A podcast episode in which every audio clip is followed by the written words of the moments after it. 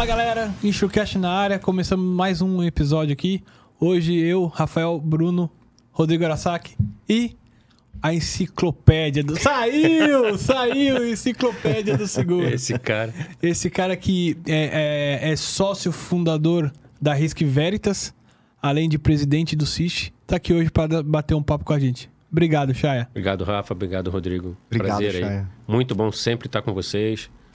É, certo que vale como tem sido repetido por todos nós no mercado. Parabéns pela iniciativa, parabéns pela contribuição que vocês estão trazendo. Sensacional, cara. Muito bom. Prazer estar aqui com vocês. Obrigado. E, e começando mais esse episódio aqui, é pelos nossos patrocinadores. Vamos fazer o anúncio aqui da UpperGR. Você que está acompanhando o nosso Insurecast, você conhece a UpperGR? Se não conhece, além de ser nossa patrocinadora, é, a UpperGR é uma gerenciadora de riscos que coloca suas operações logísticas em outro patamar.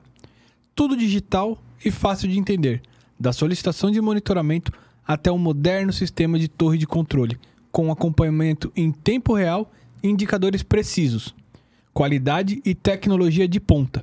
Eles possuem aplicativos para melhor lhe atender, de forma mais ágil e programas preventivos específicos para cada tipo de carga. Fique tranquilo, que a UpperGR tem sempre uma solução para vocês. UpperGR, soluções em logísticas e gerenciamento de riscos, unidos para ir mais longe. Obrigado, pessoal. Segue a galera na rede lá. Obrigado, Upper. Vamos para o nosso segundo patrocinador. É, se você é do ramo de seguro de transporte, certamente já ouviu falar da Moraes Veleda. Temos o prazer de tê-la como nosso patrocinador.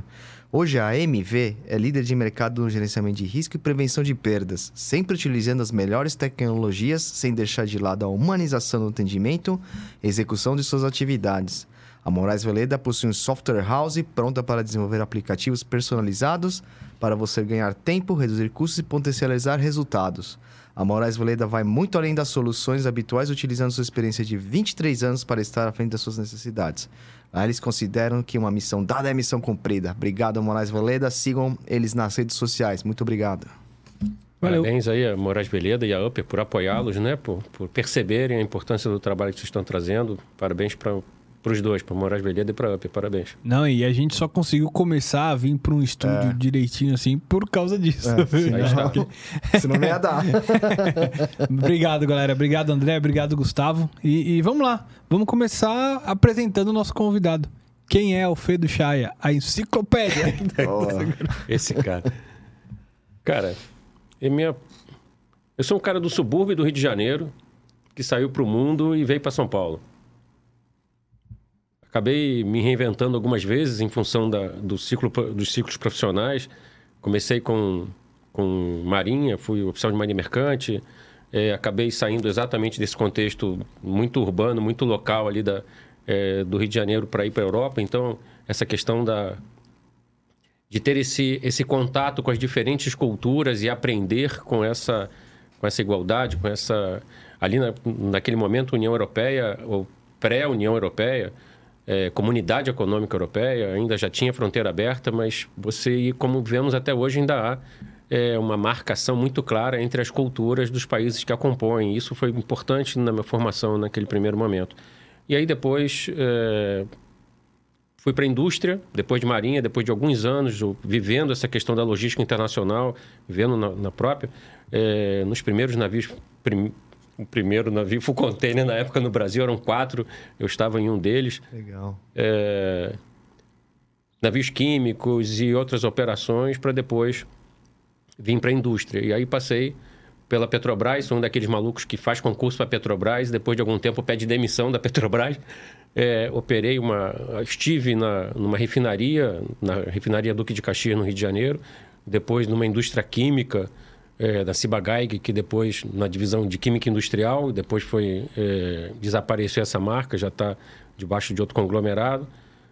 Quando então retomei, voltei para esse ambiente de riscos seguros a partir de uma consultoria no Rio de Janeiro, em que o portfólio era essencialmente clientes internacionais e em um determinado momento eh, começaram ali naquela crise de, de energia, eh, começaram a vir projetos de infraestrutura eh, que nos envolvemos com o assunto e a demanda foi crescendo. É, no outro lado, clubes de P&I, seguro casca e máquina. Então, foi dando um traquejo nessas questões de riscos seguros, e ainda que eu não soubesse com clareza, porque fazíamos o aspecto técnico e todas as tratativas de seguro estavam debaixo dos respectivos programas, né? seja do casco e máquina, seja do, do P&I. Essa era uma questão das próprias seguradoras, das próprias empresas. Fazíamos nós ali a perspectiva do risco ou do sinistro é, mal sabia que já estava nessa interface de, do mercado segurador. Já estava lá dentro. Já estava no né? sangue, nem percebi. já estava lá dentro. E aí, dali para frente, num determinado momento, um desses clientes, é, segurador internacional, chama para fazer o, o acompanhamento de gestão de riscos em projetos de infraestrutura, cargas de projeto, tudo aquilo. E aí não parou mais, cara. Num determinado momento, é, acabei vindo para dentro de uma seguradora aqui no Brasil já para tratar desses temas e de todas as outras. Assim foi por um tempo, mais adiante as coisas foram se estendendo para além da questão do, do Marine Cargo nacional e internacional e in, incorporaram também outras eh, linhas de negócio, nas outros do, as linhas de seguro dos ramos elementares. E aí foi, foi dando essa transversalidade, interdependência, essa visão né, transversal de risco, essa interdependência. Assim foi por uma breve passagem de 20 anos, até é, constituir a Risk Veritas e trazer essa visão, é, essa visão de risco integrado, não de um monoline, mas de uma visão mais ampla, é, mais transversal. Legal. Foi bem. Legal. E, co e, como que foi essa sua entrada no mercado segurador em si? Eu, eu, você entrou fazendo essa parte de inspeção de riscos e, e explica um pouquinho do a partir daí os, as primeiras demandas, especificamente do, do mercado segurador no Brasil, foram com projetos de infraestrutura, com uhum. carga de projeto.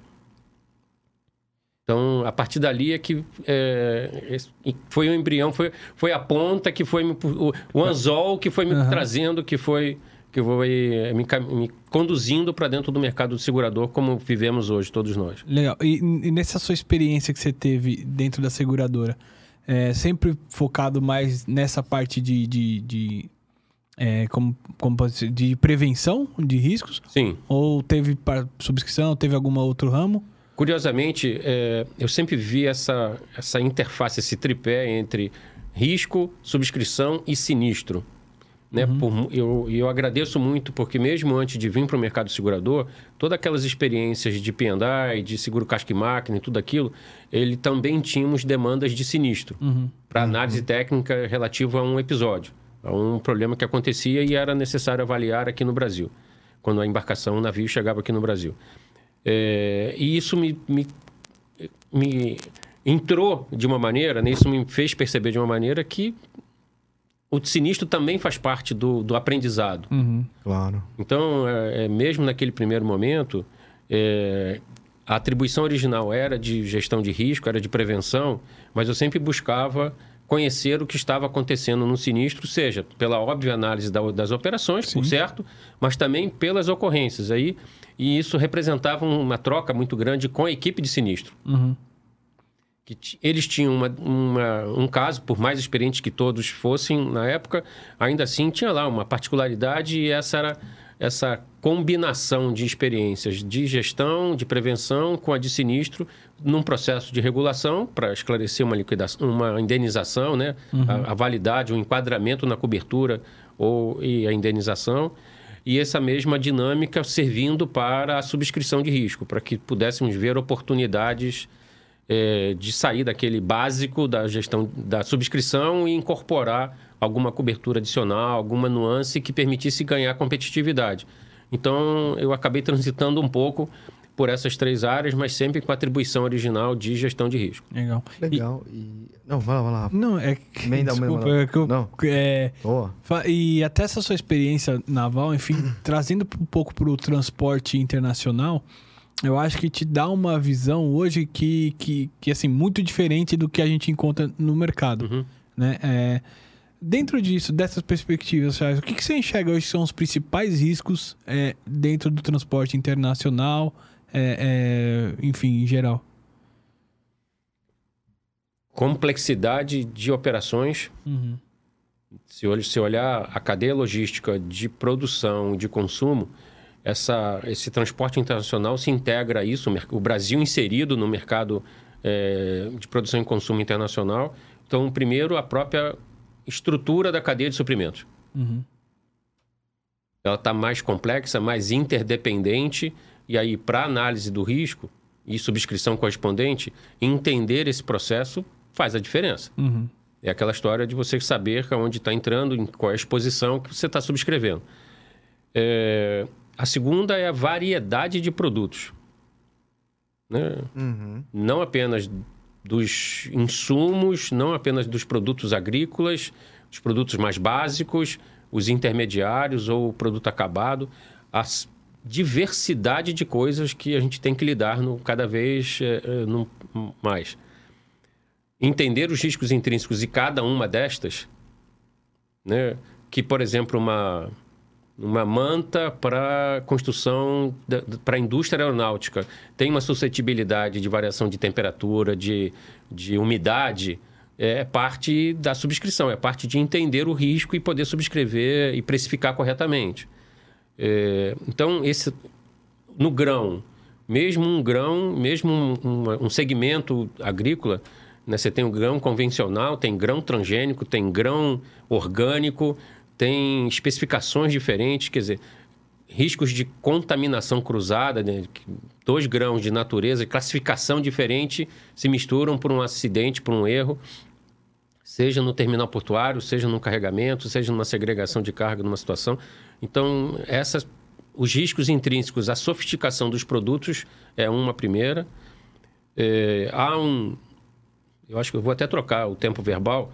Houve uma crescente, uma, um ritmo crescente de construção de navios. Né? Isso aconteceu particularmente no. O ritmo foi mais conhecido, foi muito discutido quando você falava de navio full container. É, chegamos aí no limite de, no, no, dos classes tri, é, 3E, triplo E, em que você tinha ali 21 mil, 22 mil, 20 mil containers numa única embarcação. É, isto representa o gigantismo das embarcações, sua hidrodinâmica, sua aerodinâmica, como é que você manobra isso numa entrada e saída de porto, num, num canal, né? Vimos o exemplo do canal de Suez para ilustrar tantas outras ocorrências. É, isso pelo lado dos contêineres. No lado do, do granel agrícola, é, do granel, particularmente do agrícola, Estamos falando também de um gigantismo. Agora a gente tem um China Max, que você vai ali, né, 370, enfim, navios 400 mil, navios bem importantes.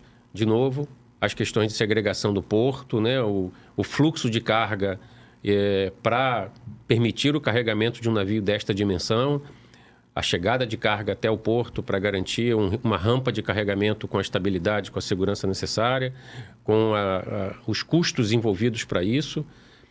É, de um lado, do outro lado, as questões de proteção e segregação de carga.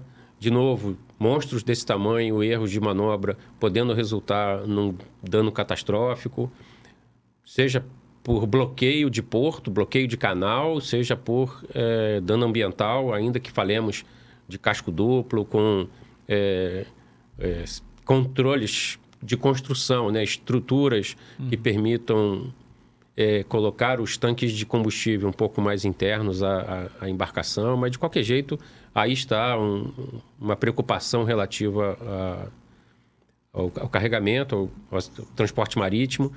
Vamos lembrar, inclusive aqui no, no Brasil, o acidente por rachadura de, um, de uma embarcação é, de grande porte, que acabou sendo rebocada para ser, de maneira controlada, ser é, afundada. Mas aquilo ali representou um potencial dano ambiental relevante, porque ainda tinha óleo combustível né? no, hum. no, primeiro instante, do, do, ali subsequente ao acidente. Então, todo um trabalho, uma preparação para garantir a estanqueidade disso e depois remover o óleo para finalmente permitir a, o, o, afundamento da, da embarcação. Quer dizer, tem ficou bem mais complexo. Rafa. Um outro ponto que eu acho que vale a pena destacar, eu tenho sido re, é, repetido nisso, é que como embarcador, como embarcador, possamos fazer o devido segregação da carga, a estufagem do container de maneira correta e a declaração da natureza da carga de maneira correta. Eu insisto nisso na ideia de que a carga de hipoclorito, de cloro, declarada como um produto de limpeza, o container está fechado, vale tudo que está na documentação. E isto vai à frente e resulta num acidente catastrófico, num incêndio a bordo. Já pensou? Isso vai recair a responsabilidade pelo declar... ao declarante. E é possível fazer essa rastreabilidade até identificar o causador do dano. É... Então, ter o cuidado na no correta carrega, estufagem carregamento do container para também a declaração da carga permitir o correto manuseio do container e posicionamento num plano de carga, isso precisa ser cuidado.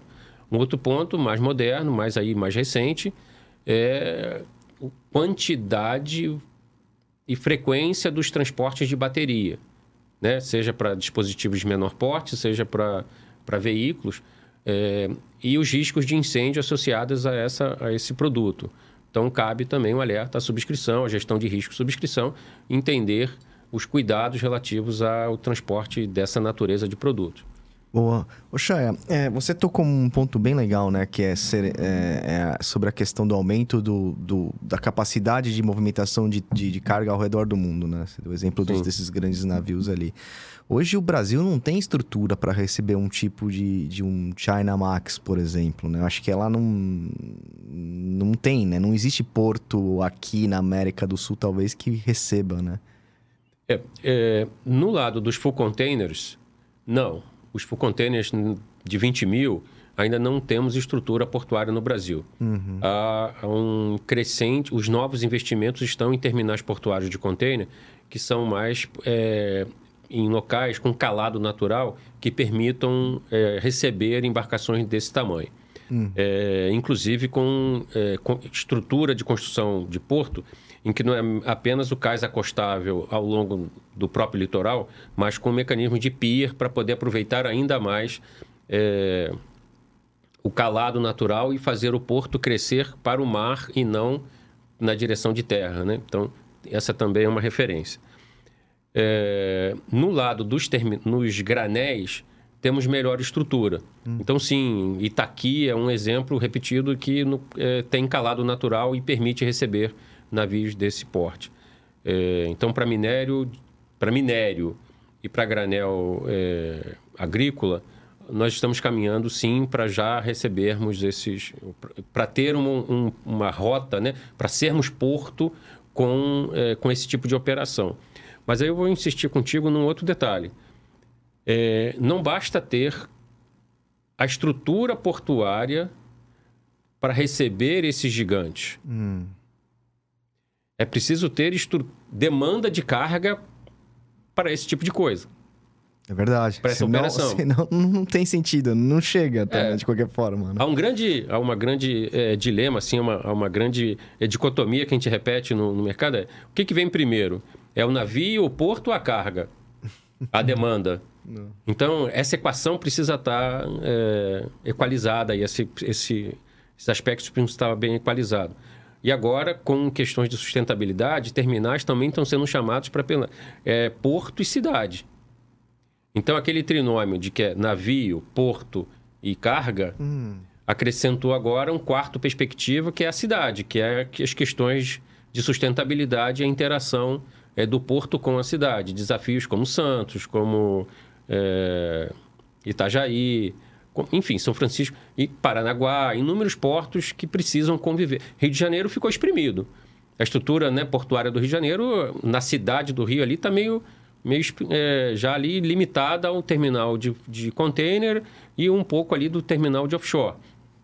Terminal de Rolon Roloff é, precisou lançar mão de Sepitiba, Porto de Sepitiba, Itaguaí, para poder expandir as operações de carga. Então, esse, esse trinômio passa agora a incorporar uma quarta perspectiva, que é a sustentabilidade e esse a interação porto-cidade. Porto agora não, já de alguns, de alguns anos, né? dos anos recentes. E até nessa parte portuária, hoje a Risk Veritas é, é um player, digamos assim, no mercado até para expressões para seguradoras que fazem é, é, risco de operação portuária. Sim. É, até cheguei a fazer algumas visitas contigo, aprendi muito nessas visitas. É, como, como você enxerga. Vamos começar com, com o segurado em si, com o operador portuário. Como que você acha que ele enxerga essas visitas, né? É, eles normalmente estão abertos, essas, essas, essas recomendações que vão ser dadas. A, o pós-recomendação, você vê uma evolução no sentido do, do, dos serviços, enfim? Sim. É, recebem positivamente, Rafa, porque é, boa parte dos terminais é, já estão privatizados. Então, a partir dessa cultura empresarial, né, de, de resultado, ele vê que precisa mitigar risco a benefício do resultado, do bottom line. Uhum. Né? Se ele precisa atrair armadores e carga para o porto, na linha de faturamento do top line, ele também precisa controlar perdas recorrentes e, e episódios catastróficos para uhum. preservar resultado. Então, esse, esse contexto tem sim é, feito, é, tem permitido essa, essa atratividade, né, essa disposição de fazer, de entender os seus riscos e endereçá-los a cada, a cada medida. E você percebe que os, os contratantes do operador portuário, os, os donos da carga, enfim, também estão se preocupando com, com que os terminais tenham boa segurança ou contrata e vão embora? É... Contrata e vamos embora porque uma parcela disso ele não está vendo a contratação do frete diretamente. Uhum. É, esse, é um, esse é um cenário histórico. Sim, sim, sim. Uhum. Preço. Claro. Sim. O que está acontecendo é que cada vez mais, por estas obrigações de entrega, porque esses embarcadores assumem compromissos de entrega de quantidade, qualidade, prazo no destino final e estão chamados por multa por descumprimento. Uhum. Então, sim, aí eles estão voltando essa cultura de embarque, né, de, do, do, embarcador, essa cultura de gestão de risco, tanto no transporte nacional quanto no internacional, tem incorporado fortemente nos últimos anos, Rafa. É, até percebi também em algumas situações assim, quando a gente leva a inspeção pro porto, né? Mas a partir de uma pólice de um embarcador de transporte nacional, por exemplo, uhum. a gente vai inspecionar o armazém, alguns segurados até puxam, né? Não, de cobrar, de fazer, dos prestadores dele fazer as, as, as melhorias, enfim. Perfeito, sim. Né? Isso tem acontecido e nós temos percebido isso tanto a partir dos clientes, que temos clientes aqui no Brasil e temos clientes do exterior que nos pedem avaliação das circunstâncias, das condições em que a carga está armazenada aqui no Brasil. Agora, a gente tem sinistros. Tô deixando você Não, não, não, vai, vai lá, vai lá, vai lá. A gente tem sinistros emblemáticos aí, né? O próprio Caramelo lá em Santos, algumas outras situações é, de, de, de, de, tem, de temperatura, não, desculpa, da, de eventos climáticos, né? Tá um vento acima do que poderia Perfeito. e tal. Como é que você enxerga hoje os controles para isso, né? É, vamos focar agora nessa parte de, de vendavais, por exemplo. Como é, que, como é que funciona hoje dentro da operação portuária e, e se a gente está tendo também essa evolução de, de controles, né? De melhorias, enfim. Tá. É, o mais, partindo do, do tua, uhum. da tua primeira provocação é procedimento de diretriz meteorológica. Este documento é um, uma rotina operacional, uma instrução operacional dentro do terminal, que vai indicar quais são as condições limites operacionais de cada equipamento, desde o portainer, do portainer até um stacker. Uhum. É, a partir daí, ele estabelece estas faixas de operação em que está até ali tantos metros por segundo do vento, tudo liberado, numa faixa intermediária, ok, atenção, vamos acompanhar o que está acontecendo. Se extrapolar para uma faixa mais grave vermelha, para, interrompe a operação. Não precisa telefonar para um diretor, para alguém com alçada, para perguntar se pode operar não. Aquilo já está é, procedimentado, o, o, supervisor de turno fica é, confiante de tomar decisão sem nenhum outro impacto é, de produtividade, enfim, de outros é, desdobramentos dentro, da, dentro da, da, da do terminal. Uhum. Então, diretriz meteorológica por um lado. É, temos percebido também as questões de drenagem, né, a garantia nos sistemas de drenagem do terminal. Isso é particularmente importante não, nos, não apenas nos terminais de container, mas particularmente importante nos terminais de, de granel, né, para que esse escoamento de pluvial não acabe afetando é, armazéns, enfim, tudo isso afetando efetivamente a carga que está ali, muitas das vezes, é, no nível do, do, pátio, no nível do solo, enfim. É, no Brasil, curioso, é, felizmente não temos fenômenos do surge que, que, em que o mar avança para dentro do terminal. Essa situação é bem rara no, no, no Brasil. É muito mais na linha do que você está descrevendo. Os principais episódios são por ventaval e por alagamento a partir de tempestade tropical. Legal. É, desculpa, você acha que com, com a alteração aí do clima, com as coisas vem mudando, isso pode acontecer no Brasil? Por ter muitos armazéns nessa parte litorânea? É, nós temos, já acontece no Brasil um outro fenômeno, é, que não é esta, esse, isso que eu descrevi primeiro, que é a combinação entre chuva intensa e maré alta. Hum. E aí você tem o escoamento da drenagem pluvial na direção do mar, mas ao mesmo tempo a maré está mais alta e esse escoamento encontra uma contrapressão, se depara com a contrapressão do, é, do nível mais alto de, de, de maré. Isso já é frequente. Um surge no Brasil, um episódio desse de, é, é, bem mais raro. Nós temos uma quantidade importante de terminais portuários que estão em água abrigada. Então ainda tem um pouco dessa, Entendi. dessa atenuação. Não exclui, não elimina, é apenas atenuação. Oh. Mas continua sendo um ponto de atenção. Uhum. Agora, você falava, você, você traz a, a, ideia do, né, do é, forças da natureza como mudanças climáticas como risco emergente. Um outro risco que não é mais emergente, que já é um risco real para terminais portuários, é risco cibernético. É, eu ia entrar exatamente nisso. É. Como assim o cibernético? Tem, tem, tem tido demanda? Tem impactado? Isso é interessante. Sim. Imagina um porto parar porque alguém... Um Hackeou. porto não, um terminal, vai. Terminal. É, parar porque alguém invadiu o sistema lá e está discutindo. Ou, o prejuízo que isso pode trazer para o terminal. Eu, eu gostaria de conversar com alguém que disse isso para o cibernético, mas vamos lá, como que é, seria isso? O porto, pela dimensão, pela quantidade de contêineres que movimenta, há muito tempo já não rola mais pranchetinha.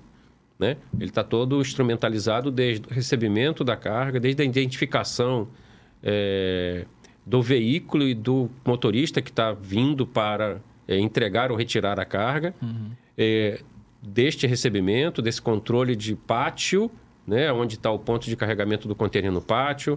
Depois, ato contínuo, como é que ele vai fazer a sequenciamento para o carregamento a bordo e por aí vai. Isso tudo está num, num grande IRP, num grande sistema é, de controle interno. A paralisação disso Imagina. representa a paralisação das operações pelo período.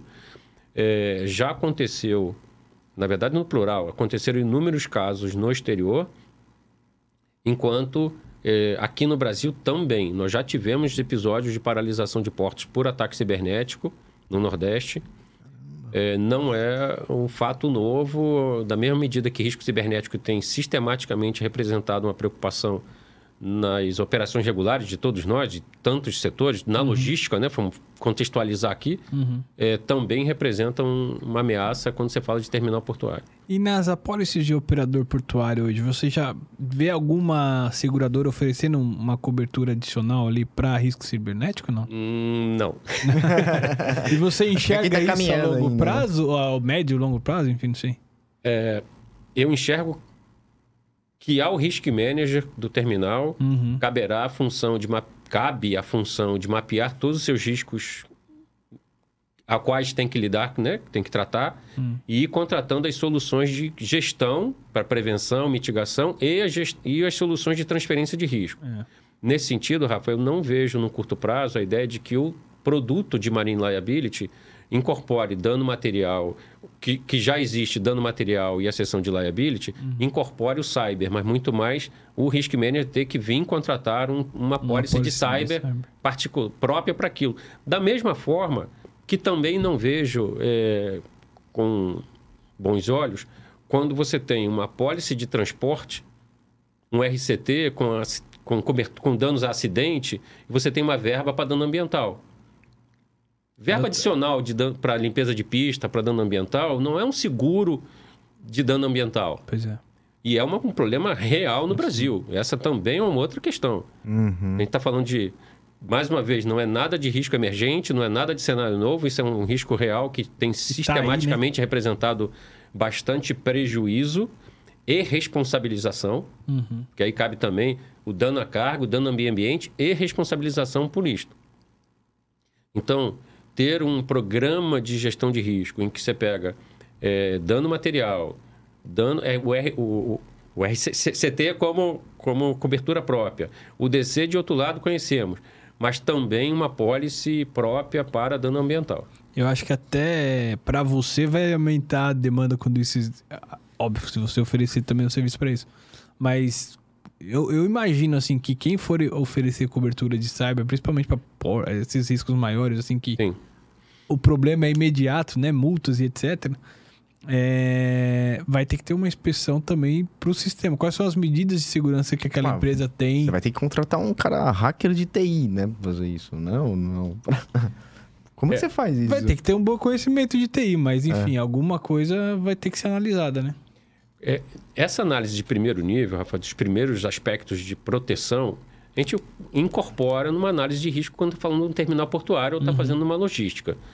É, agora, essa parte mais é, de escovação de bit, de separação de níveis de proteção, graus de sofisticação de um programa de, de proteção cibernética, sim, tem parceiros especializados nesse tema que nós integramos e colocamos nos projetos.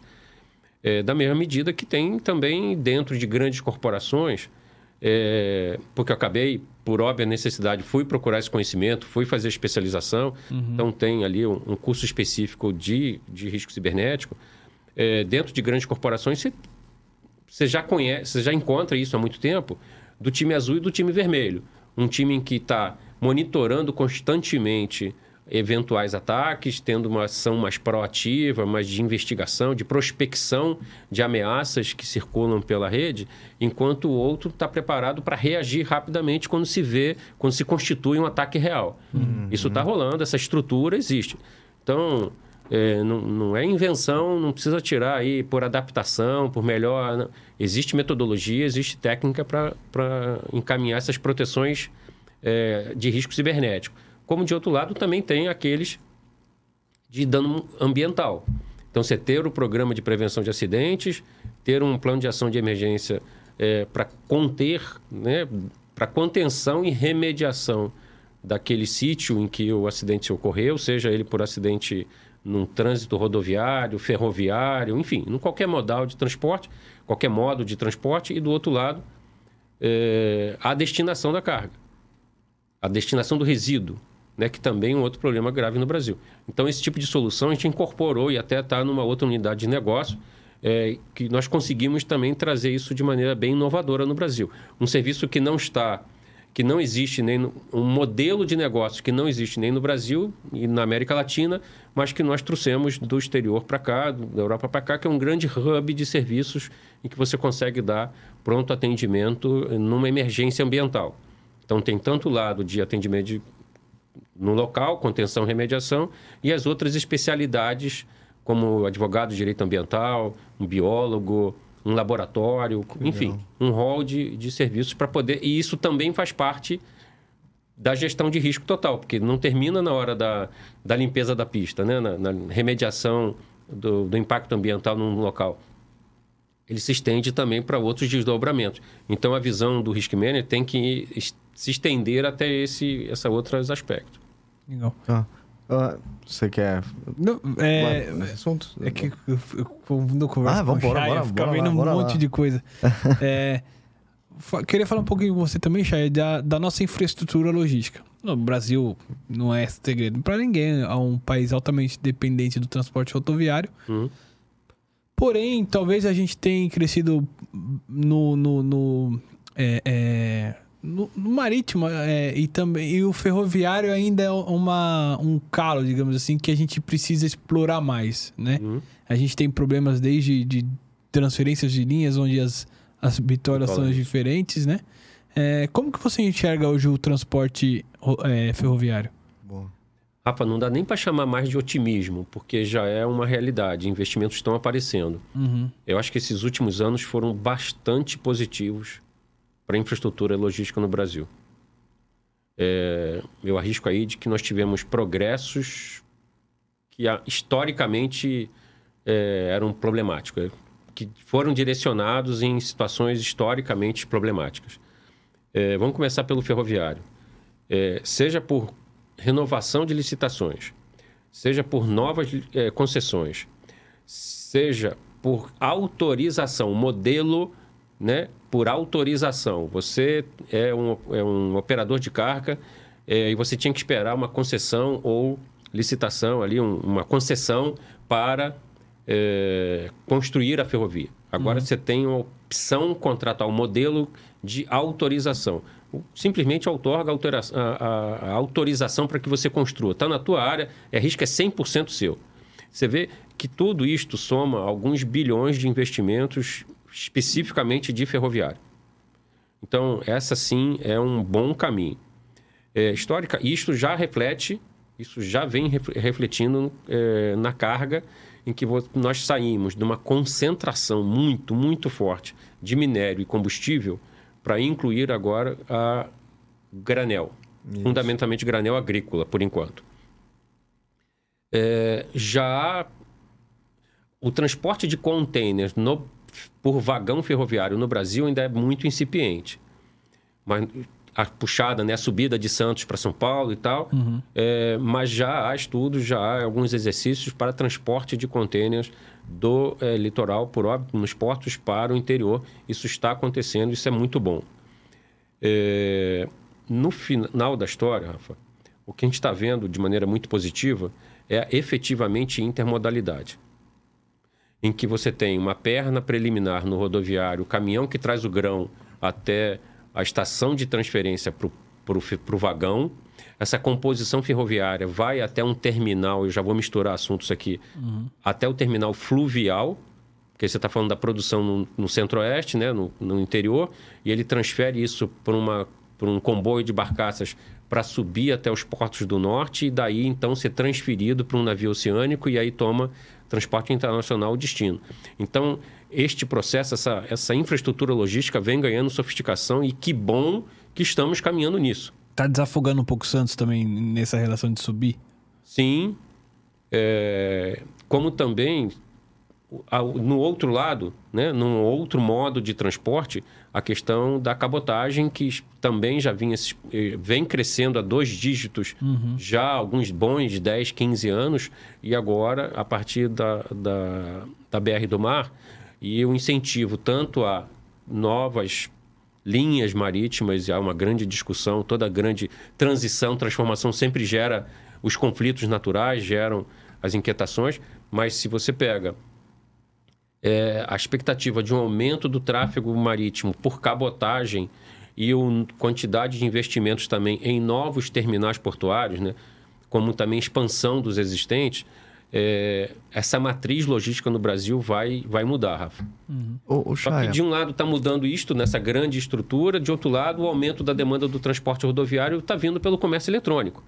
Perfeito. Então, nós vamos, nós estamos vivenciando, e, né, e vocês vão muito longe nisso ainda, é, essa grande, essa nova realidade da matriz logística no Brasil, que é ótimo, né? É está separando, está trazendo uma sofisticação e vai exigir do nosso mercado de riscos e seguros soluções novas, soluções, habilidades, conhecimentos novos. Eu, eu brinco é né, que o Brasil ele é a mapa do Brasil ele é muito beneficiado pela costa, né? É, é absurdo é um não aproveitar costa, essa capacidade. É isso, é isso. É, e precisa ser mais rápido também. Eu acho que existia a cabotagem, mas era muito demorado. No... Sim. Eu acho que com o aumento da demanda vai também ter mais linhas e vai. Enfim. É, isso, isso que eu queria perguntar, né? Muito voltado a essa questão de cabotagem. Hoje, hoje o Brasil ela tem, ela tem uma infraestrutura muito boa para o transporte de cabotagem.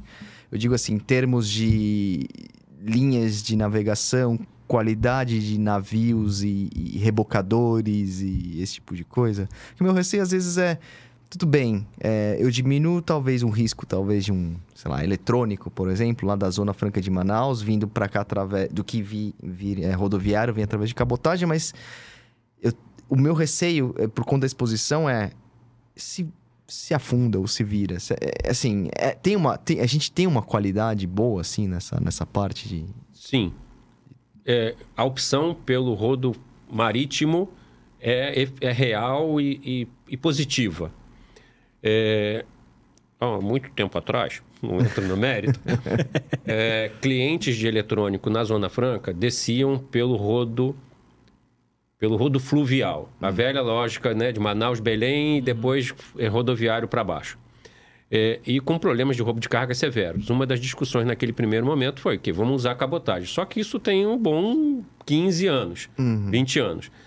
A frequência de navios em Manaus não permitia isso como solução definitiva. Porque ele tinha um embarque agora e tem um próximo navio daqui a 15, 20 dias. Não funciona. A grande desafio é risco e logística caminharem numa solução integrada que permita é, entregar a carga, chegar a carga no destino. Mas essa realidade mudou. Então, já você consegue ter frequência de navios ao longo do litoral, ao longo da costa, que permitam, sim, esse fluxo logístico de maneira satisfatória, com riscos é, tanto de acidente quanto de roubo muito menores do que um grande trecho rodoviário de Belém até o centro-oeste, ou, ou mesmo dali para o nordeste, sabemos a realidade. Então, é, vejo positivamente essa alternativa é, entre o, o, equilíbrio, o melhor uso entre o rodoviário de um lado e essas soluções é, de marítimo ou de ferroviário ou do fluvial de outro lado. É, a BR do Mar tende ou prevê, na verdade, é, o aumento da frota disponível na cabotagem. Uhum. Então, os navios, a quantidade de navios tende a aumentar, o que, por sua medida, diminui a, a, o intervalo entre, entre escalas. É, mas, de novo, não basta navio. É a combinação do navio, porto, carga e a cidade, insistindo na questão da sustentabilidade, é, e que vai determinar quão rapidamente uh, o BR do mar vai tomar a relevância que se, que se espera. Mas eu vejo positivamente, Rodrigo. E, e indo na, mais na, na, na, questão até da, da Risk Veritas e tal, é, é, importante sempre ter essa inspeção também, né? Da, do carregamento na origem e no, e no, destino, na sua visão? Ou depende muito do tipo de mercadoria? Granel, por exemplo, ah, não há tanta necessidade, mas, por exemplo, um, uma pá eólica que sai, sei lá, que chegou... Particularmente cargas dessas, dessa natureza mais sensível, você foi muito cirúrgico. Os dois extremos. É. Numa carga é, de granel, numa carga numa operação regular ali, você pode mapear os riscos uma, duas vezes, estabelecer um diagnóstico inicial e colocar um plano de, de revisitas, um plano de acompanhamento. Hum. Então, não precisa ser cada embarque isoladamente. É, no pá eólica também enquadraria nesse exemplo. Eu não faria em, é, todos. em todos os embarques. Uhum. É, há de se fazer um diagnóstico, entender como é que está sendo a operação, quais são os procedimentos, quais são os equipamentos utilizados de manuseio e por aí vai, para evitar as principais avarias. É, história, e, e, o pá eólica, Rodrigão, tinha, tinha, eram casos emblemáticos no Brasil. Uhum. É, nós não tínhamos a produção de equipamento eólico no Brasil, de aerogeradores no Brasil. Então, quando vinha importado, seja na CL, sejam as pás, quando é, tinha um acidente em uma única pá, você tinha que mandar o conjunto de volta para a fábrica. Porque ele fazia o reparo naquela que foi afetada, mas tinha que fazer o balanceamento do, con do conjunto. Nossa, Tem que no rebalancear. inteiro. Caramba. Nas pás tinha que voltar tudo muitas vezes acontecia a perda total construtiva de que porra, os custos de reparo eram superiores a, a um equipamento novo e aquilo acabava se representando no embrólio. Hoje, essa situação é bem diferente. Você pode fazer o reparo, dá para fazer no Brasil. Tem, tem circunstâncias, a indústria né, se estabeleceu no, no Brasil, a gente tem alguns clientes nessa linha. É, e está tá, tá, tá melhor do que antes. Mas você tem razão. Você estabelece um diagnóstico daquela operação, estabelece procedimentos e faz os acompanhamentos, seja de implantação de recomendação, seja também de é, revisão, até porque você tem riscos que. A, logística dinâmica, situações novas e soluções. Que, riscos novos que vêm embutido naquela nova perna, naquela nova operação, que você tem que endereçar. Por isso a ideia de que as revisitas para fins de diagnóstico também funcionam. É, eu acho assim, tem, tem alguns riscos que não dá para abrir mão da inspeção, né? né Girador. Por exemplo, num, numa carga de DSU, com certeza. Esse é um ponto. É. é. E também, às vezes, algumas operações de alto valor que você vai ver, ah. E aí, trazendo para o transporte nacional e não. Né? Ah, o cara transporta, sei lá, batatinha. E amanhã ele vai transportar uma máquina que faz a batatinha, que tem. É, pô, vamos lá ver, porque não é vamos olhar o dia separadamente. Dia dele. Exatamente. É, é, e a gente pega muita coisa, né? Desde pneu careca a aspectos de amarração que são muito importantes, né? No carga, de novo, o exemplo de carga projeto é um, um setor, Rodrigão, que sim exige cada embarque, porque são tantas nuances, tantas características, tantos detalhes, que sim vale a pena você olhar é, o custo-benefício do acompanhamento de cada embarque faz sentido. Né? Por todos esses aspectos, seja da movimentação, seja do equipamento é, rodante que vai ser utilizado, tem, enfim, é, isso justifica e justifica bastante. É, eu, eu escutei o, o, o episódio de vocês com, com de resseguro. Foi muito bom, né? Porra, Gui manda, manda bem. É, e ali tinha, eles vocês destacaram, né? O Alop DSU e particularmente no caso do Marine, é, quando você fala dos últimos embarques, eles são ainda mais críticos do ponto de vista de risco e potenciais prejuízos do que o primeiro, quando você fala de, de, de atraso e na- na- no comissionamento e partida. Porque se acontece alguma coisa no primeiro, você tem alguma margem de correção ao longo do restante da obra, da Tem os- construção. Tem os próximos que estão chegando também. né? Se isso acontece no último, o, o, o tempo de reparo, de reposição, é bem mais complicado. Então, seja pelo prejuízo direto de dano material, seja pelo prejuízo de interrupção de negócio, atraso no comissionamento e acionamento da usina, é, da instalação industrial, qualquer que seja, vale a pena olhar é, o projeto com muito cuidado e estabelecer mecanismo de controle, cara. O último tem que ter 100% de inspeção. tem que ter, cara. Esse Esse, não não, pode. né? E, e- historicamente, Oxai, os sinistros que eventualmente ocorreram nesse, nesse tipo de transporte, é... se tem sinistro, tem cagada. Né? Enfim. Ah, Até- é- nem, não, não. nem sempre, Não, eu digo né? assim, tem um evento ali, enfim, que poderia ter sido evitado. É, não que seja a cagada do cara que tá fazendo, não é isso, mas tem algum. na- se tá tudo perfeito, nada Uma- acontece. um- talvez uma sucessão de erros ali que levaram aquilo, É, né? não, não é pela maldade, mas sim pelo. Acontece, tá tudo certo, perfeito, nada vai, vai acontecer.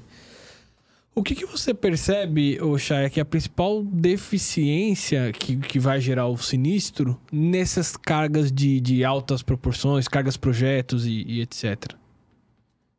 Elemento humano. 99% das grandes episódios desse, é uma expressão retórica para ilustrar o, o conceito, está associado à autoconfiança. Excesso de autoconfiança.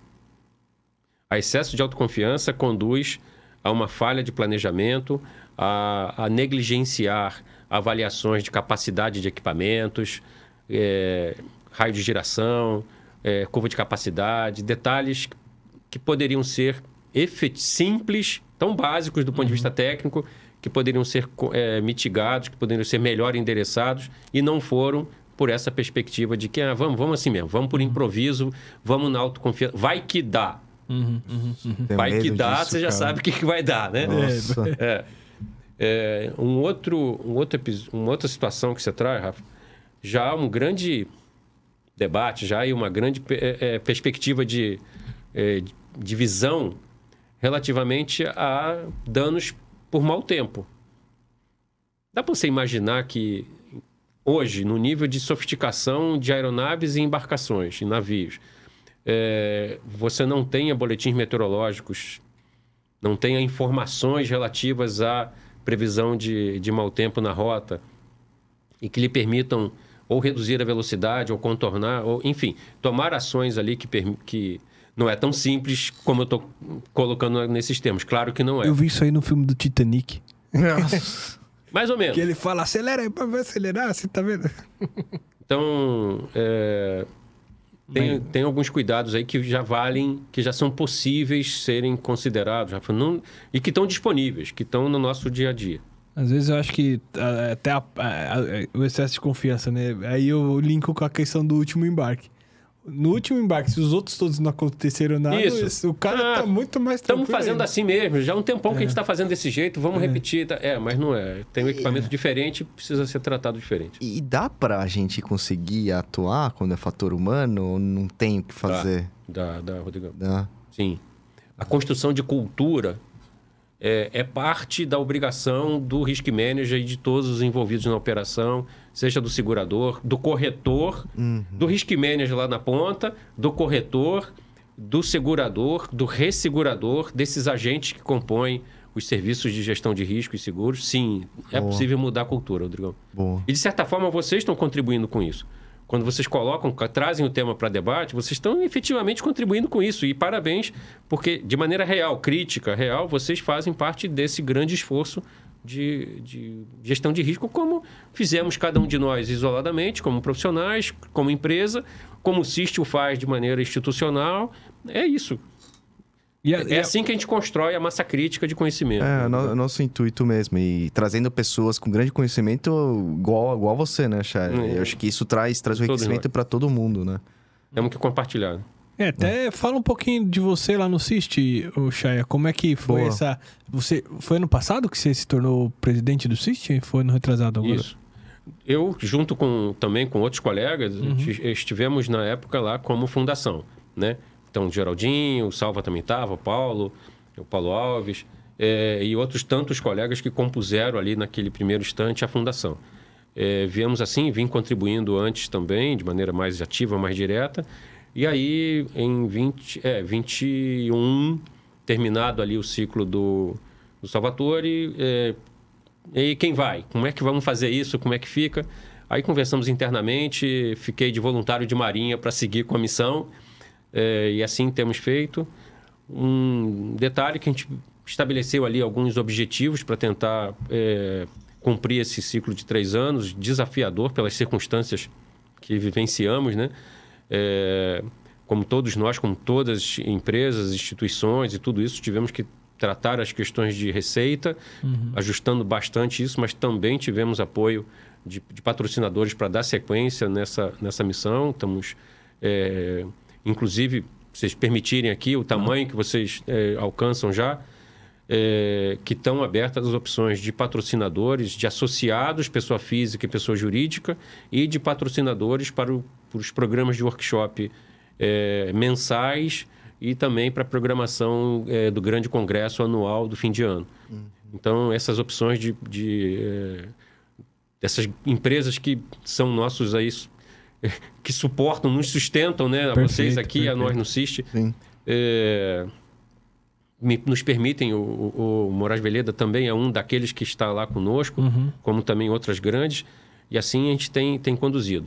Algumas metas, esse crescimento orgânico, a questão de capilaridade, de até onde a gente consegue chegar, o CIST vinha por, em função de eventos presenciais, essencialmente eventos presenciais, vinha muito focado é, em São Paulo, fizemos, realiz, é, realizamos é, é workshops em Rio de Janeiro, em Fortaleza, é, com, com a SEBS, com apoio da SEBS. A gente foi fazendo alguma. No IRB fizemos em conjunto com o IRB, no Rio de Janeiro fizemos em conjunto com o IRB, e por aí foi.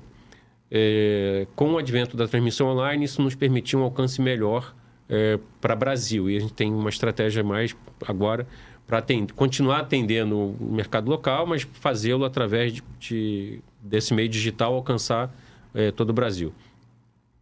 Uma outra frente é a de cursos.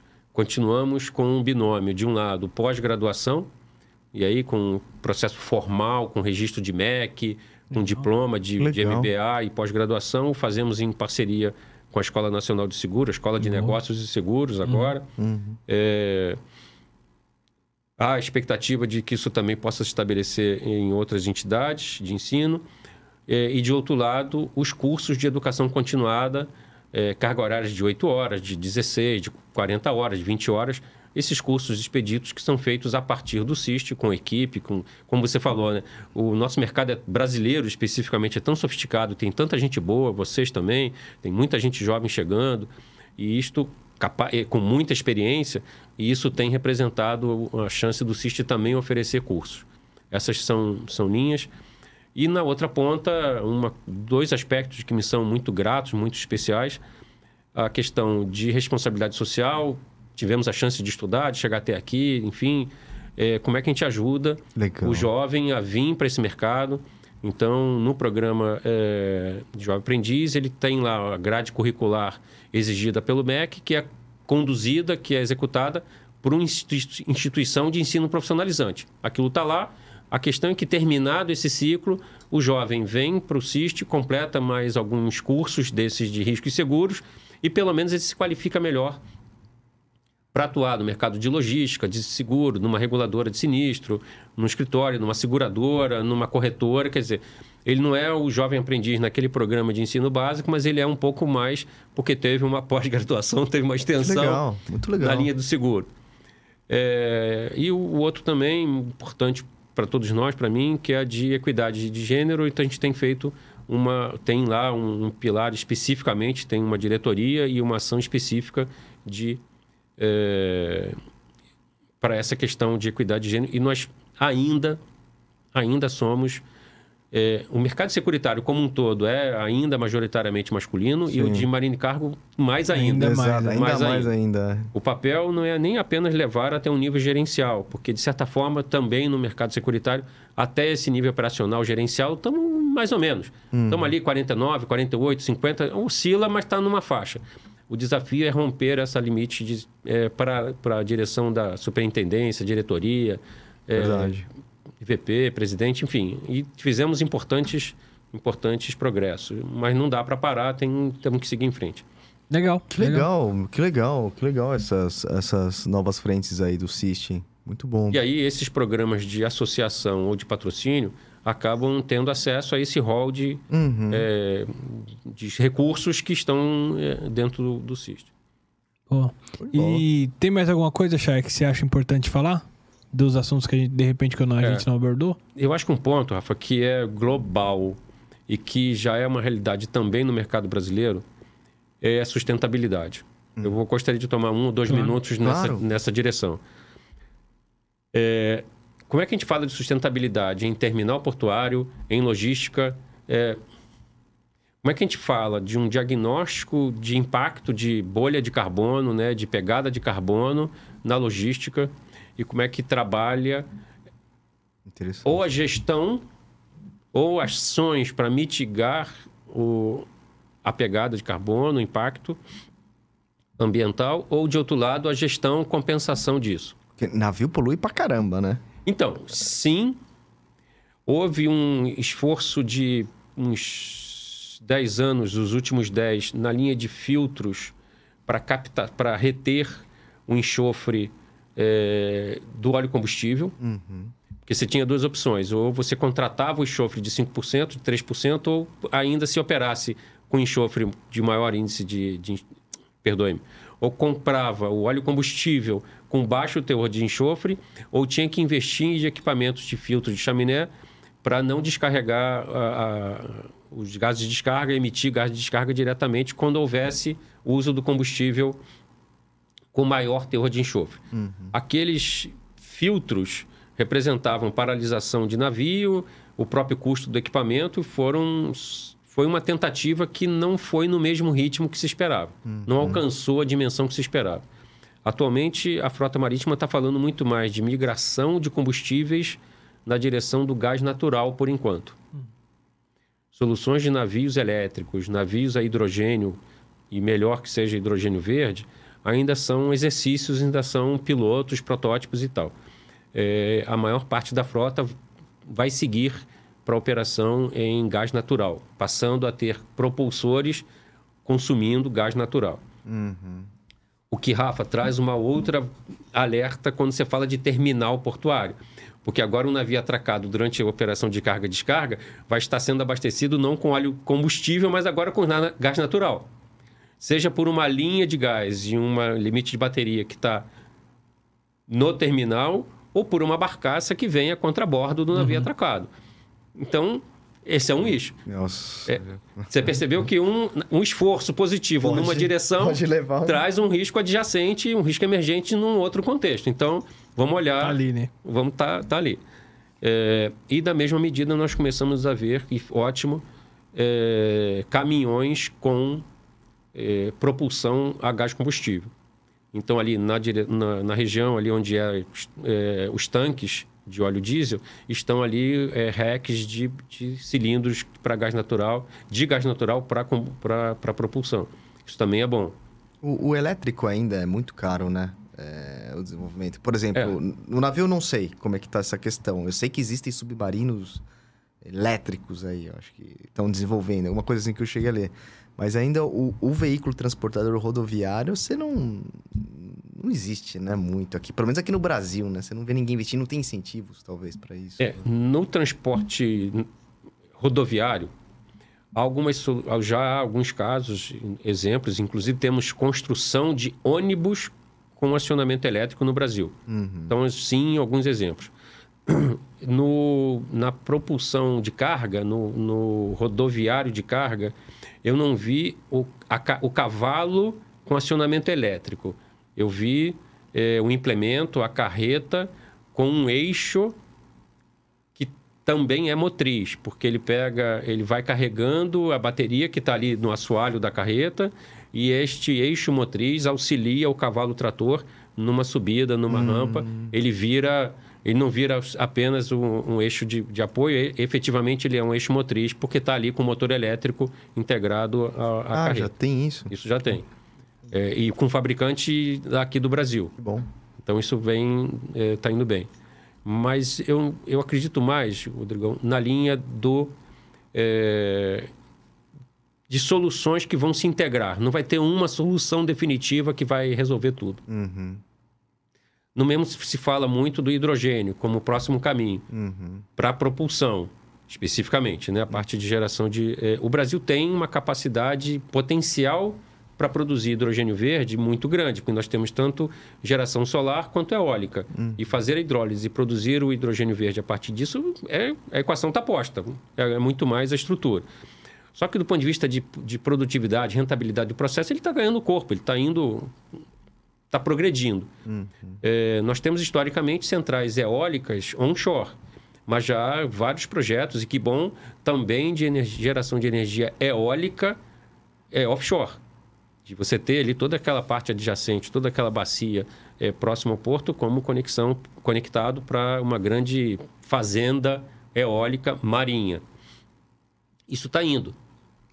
É, no hidrogênio, a maior parte das soluções, ou dessas mais efetivas aqui do curto prazo, tem sido com a amônia. Então, você usar um pouco desse hidrogênio embutido para fazer a propulsão. É a curva de aprendizado, é a curva de transição. Legal. Bom, Chaya, obrigado, cara. Obrigado por ter, Prazer, aqui. Acho que foi mais um bate-papo enriquecedor. Você sabe o quanto eu já te admiro e acompanho a tua É carreira aí. recíproco, meu caro. Vocês dois, parabéns. hein? Não à toa Eu eu aprendi chamo pra de professor. caramba hoje. Você é, cê é louco. Hoje, ó, autoconhecimento no sabadão aqui. boa, boa. E galera, lembrando, este aqui é um projeto meu e do Rodrigo, tá? É algo que ve- veio da gente. Qualquer coisa que a gente falar ou disser aqui, responsabilidade nossa. As empresas que a gente trabalha ou eventualmente tenha trabalhado, nada a ver com o processo. Fechou? Obrigado então, pessoal. Curtam, se inscrevam. É, quer patrocinar? Vem com a gente também. Patrocina o Cist lá também. E, e vambora. Obrigado, obrigado, Chaya. Obrigado, Obrigado vocês galera. Se inscrevam. Curtem, curtam a gente de novo novamente e espalhem pros amigos. Valeu, pessoal. Até próxima. abraço, até mais. Tchau, tchau. Abraço, galera. Boa, Chaya.